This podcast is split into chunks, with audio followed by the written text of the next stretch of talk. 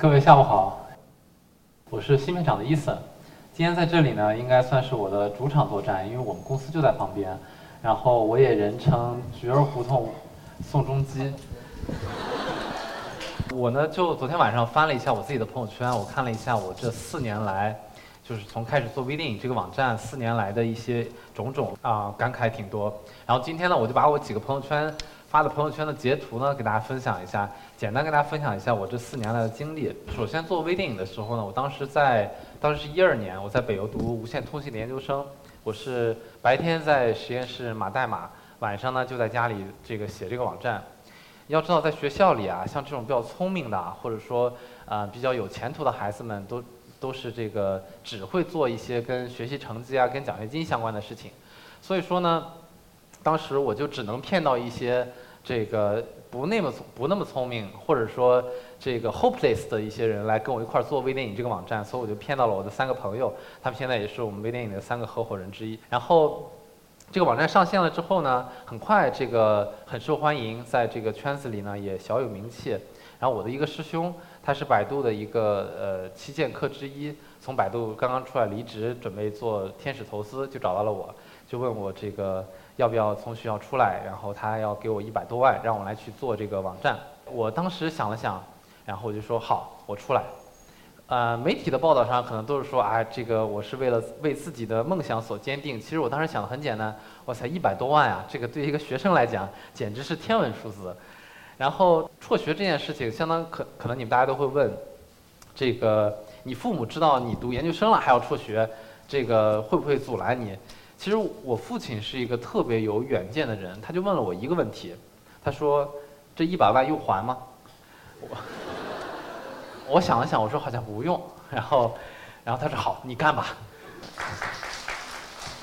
然后我就开始踏上了辍学创业之旅啊。就一开始的我们其实是这个，呃，程序员和产品经理的这种气质特别浓厚。所以说我翻了一下我当当年的朋友圈，大多都是这样子的。就比如说半夜，这个我还在写代码的时候，我旁边的猫 Steven 已经睡着了。这个我比他还要夜猫子。然后我们的团队呢，可能也更多的是以这种。这种技术咖所这个组成，比如说你看中间这张图，大家这个加入新的加入我们这个微电影 team 这个群，大家都是用程序员的语言 Hello World 跟大家打招呼，然后小年夜包括这个跨年夜都是一帮程序员在互撸代码度过的。这两张图可以很有力的说明现在为什么程序员都找不到女朋友，都是这样子的。然后我们这个团队呢，就是有一个共同的特点，就是特别的神经病。然后从我们的这个团建，大家可以看得出来，然后包括这是包括我们的这个年会是这么开的，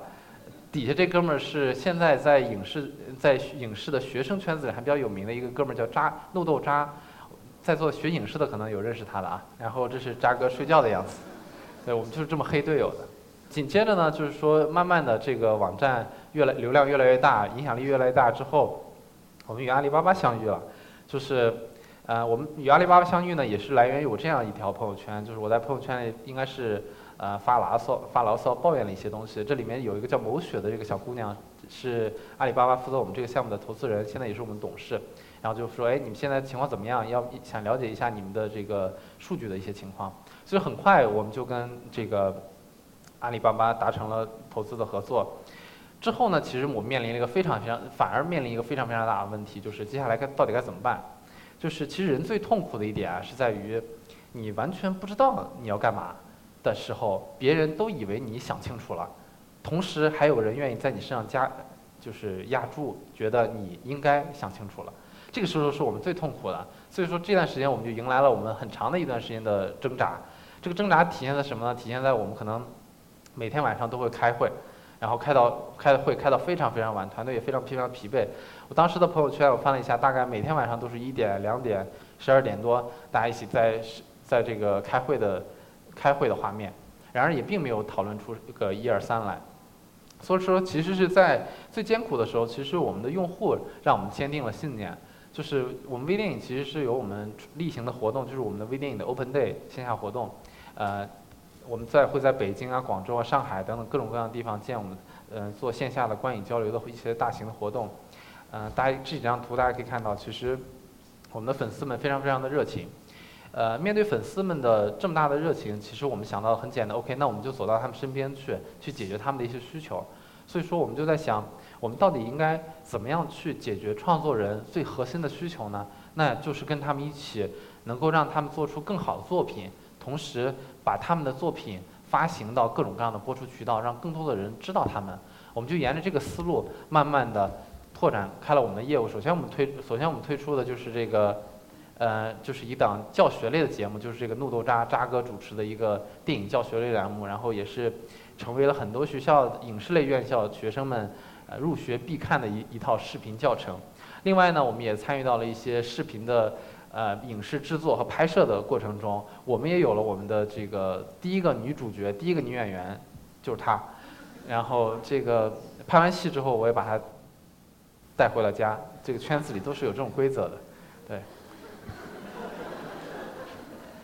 然后，然后我们的这个办公室的气氛呢，也再度活跃起来。大家也像打了鸡血一样，大家可以看到我们在呃会审片的时候会有打飞机的环节，呃打手枪的环节，然后还有这个，还有这个吹箫的节目等等之类的，都会在办公室有对。然后慢慢的，越来越多的创作人加入了我们，比如说你像网红多多 look 呀、微小薇啊。等等很多的一些创作人慢慢都加入我们这个 team 中，所以我们就在跟呃这些创作人一起产出了很多网络电影啊、网络剧啊，包括 PGC 等等之类的很多年轻人非常喜欢的节目，比如说《造物机》啊、《尖叫制片厂》啊等等之类的。慢慢的，我们发现芯片厂变成了一个呃网生内容的这样一个孵化的平台，就是我们跟创作人一起给年轻的观众产生出他们喜欢的各种形态的内容。所以说。四年的朋友圈翻下来，我觉得自给自己感触最深的就是这么一句话，也就是赢也罢，输也罢，就是不与他讲和，就是大这个团队凭借着这样一股劲，我们不断的向前，不断的去解决用户的需求，一步一步在这个行业中站住自己的位置。我们特别特别崇尚这个狼性的文化，所以说我们就把一个狼画在了我们公司一进门的这个营的墙上，结果画完之后感觉特别像哈士奇。但是呢，其实我觉得就这么多年走下来，就是这个团队一直没有变的，就是这股气质，就是这股神经病的气质。比如说，这这也是前两天我们的团建的一些照片，包括包括大家做的各种表情包，这个渣哥的表情包等等之类的。就这样一个团队，然后我们凑在一起，然后一群怀揣梦想的年轻人凑在一起，可以不断的向前，把我们想做的一件一件的事情都给做了出来。最后呢，就这个用一句话送给大家。这句话是我在呃香港逛街的时候看到一个房地产的广广告，但是我觉得说的特别好，就是如果你想做一个艺术家，那么首先你要相信生活，要相信你身边的这群人。谢谢大家。